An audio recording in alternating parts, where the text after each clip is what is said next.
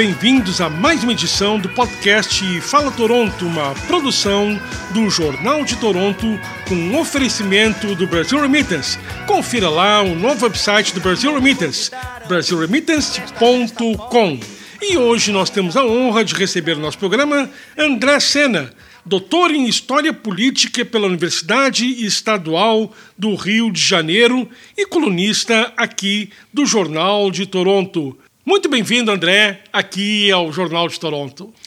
Boa noite a todos os ouvintes do Jornal de Toronto, desse podcast fantástico. Agradeço demais o convite que vocês me fizeram. É um prazer estar aqui. E a primeira pergunta não podia ser outra, né? Com tantas profissões hoje em dia, como é que você decidiu ser historiador?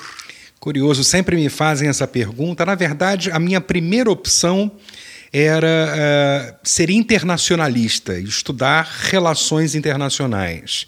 Eu cheguei, inclusive, a cursar uma parte da graduação em relações internacionais.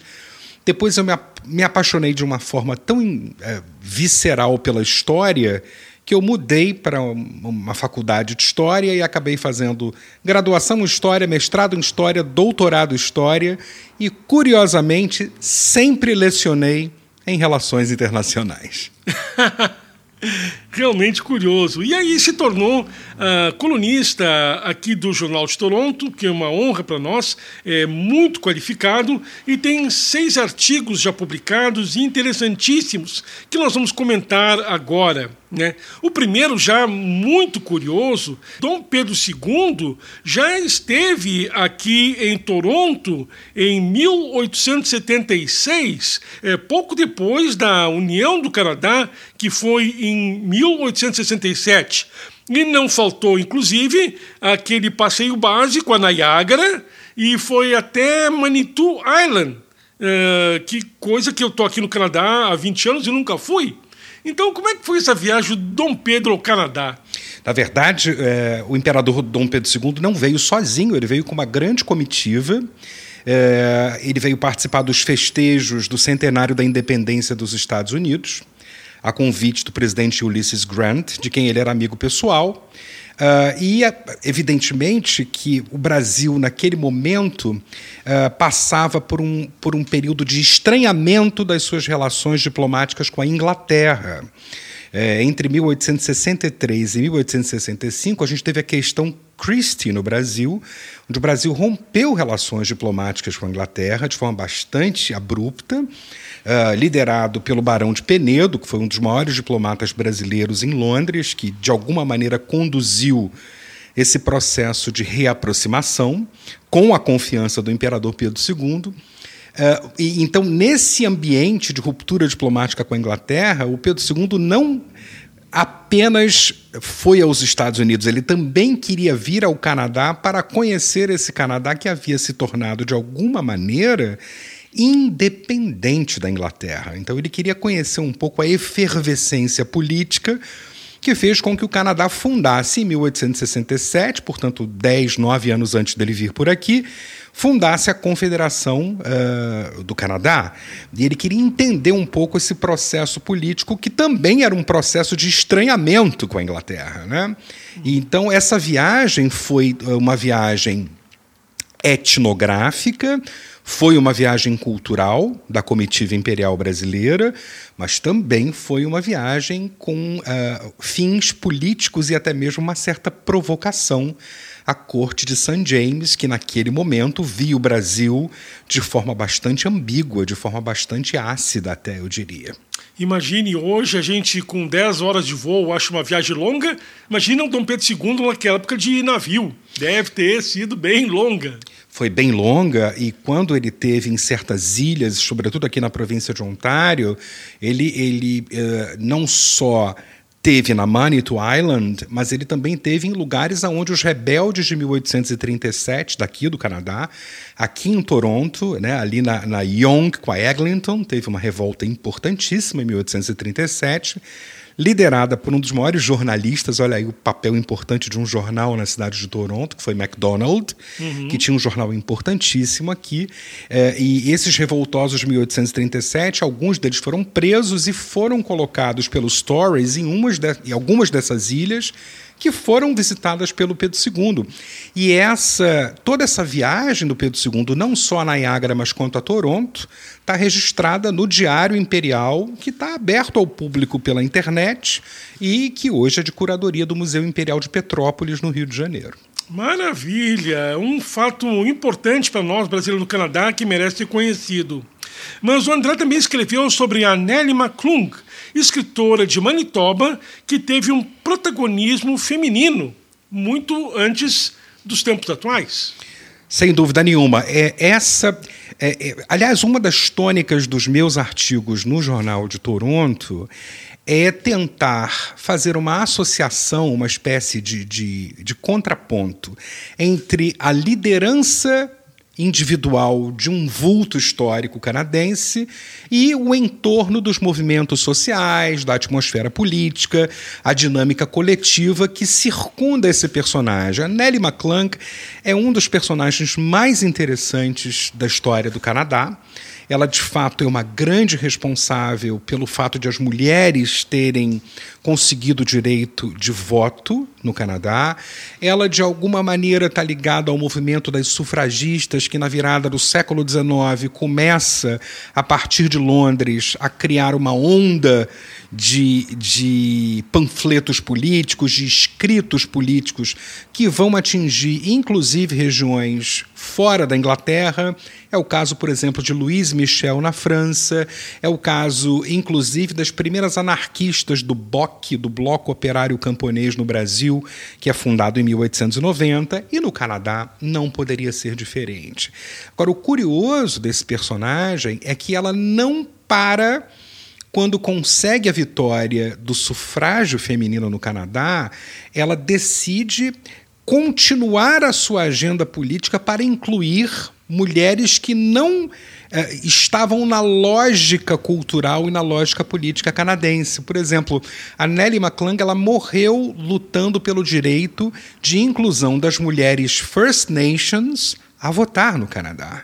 Então essa foi uma luta dela também. Ela não só é, é, era fruto daquele ambiente britânico, branco, caucasiano, liberal, que evidentemente tinha toda uma agenda liberal para o Canadá, progressista, se nós podemos chamar assim, mas ela decidiu ampliar a sua luta e incluir nessa agenda, por exemplo, as mulheres, as mulheres First Nations, as mulheres imigrantes. Ela lutou muito pelo direito das mulheres imigrantes votarem no Canadá também.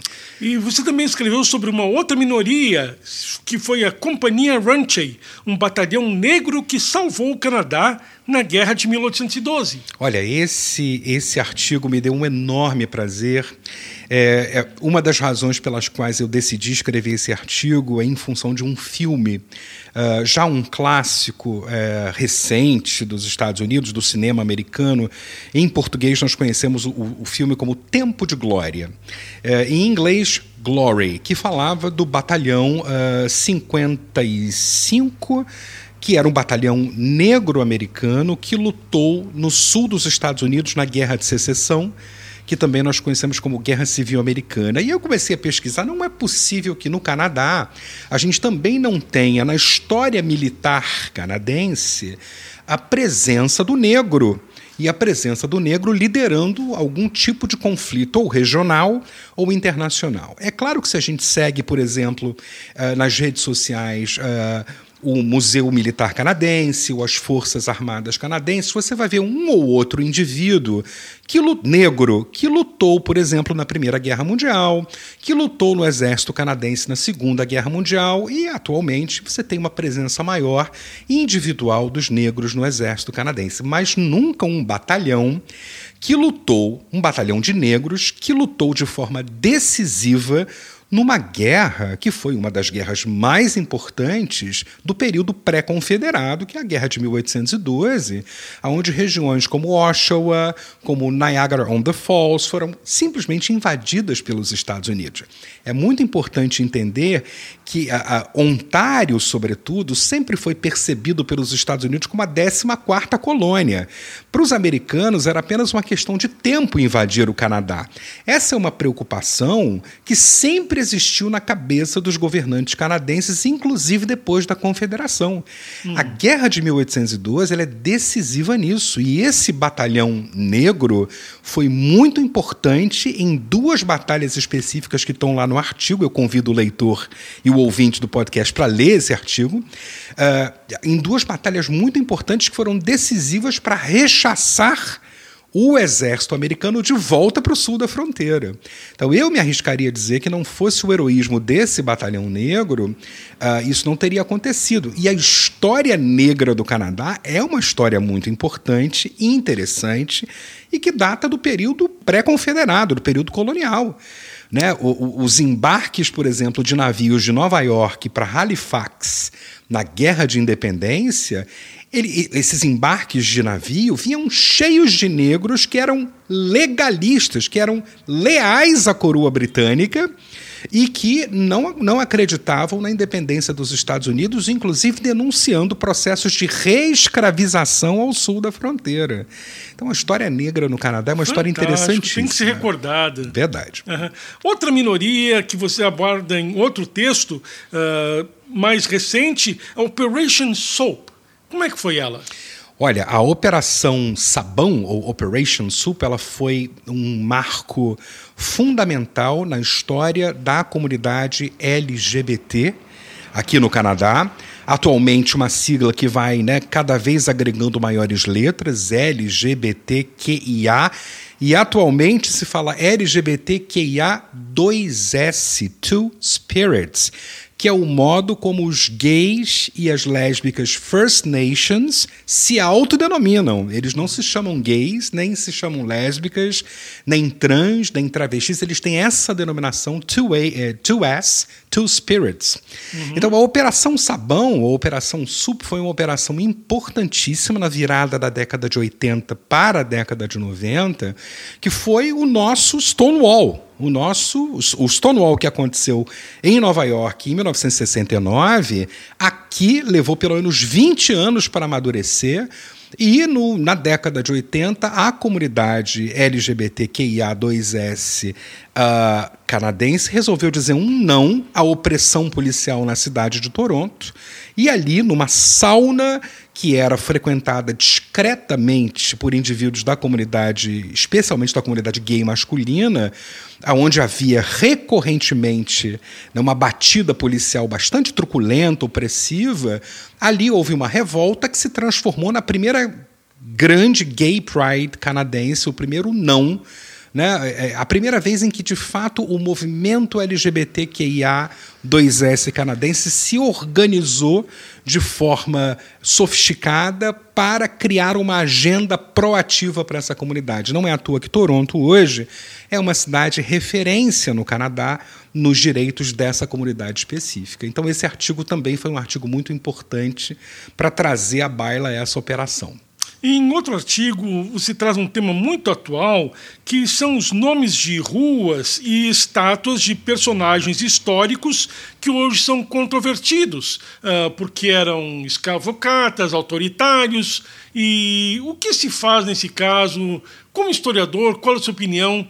Uh, o que se faz com essas estátuas, esses nomes de ruas, de pessoas que, vendo bem, não são tão benéficas à humanidade?